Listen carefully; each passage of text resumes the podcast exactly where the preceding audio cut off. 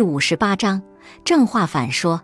一家房地产公司准备在一片旧居民区上改建一个新的花园小区，大部分居民接受了房地产公司开出的条件，同意搬离此地，领取补偿金。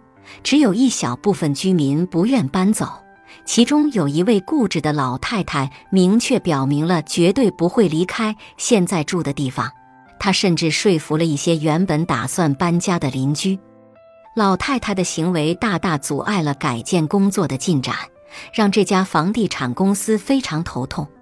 这时候，杰米自告奋勇地站了出来，表示愿意去劝说这位固执的老太太。事实上，公司多次派人去调解，但都被固执的老太太击败了。因此，同事们都劝杰米不要去做这个费力不讨好的事情。杰米神秘一笑，说。别担心，我有办法。杰米来到老太太居住的街道，正好在路口遇到了老太太。老太太戒备地说：“我是绝对不会搬家的，你们死心吧。”杰米说：“老婆婆，您真是太有毅力了。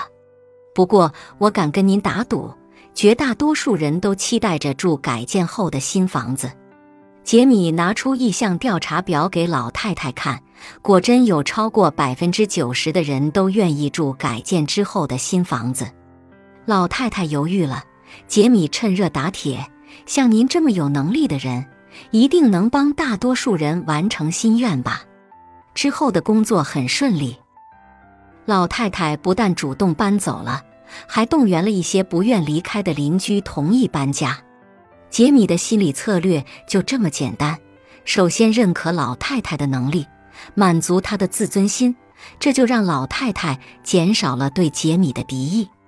然后他再用激将法劝说老太太把能力用在动员搬迁上，事情就得到了圆满的解决。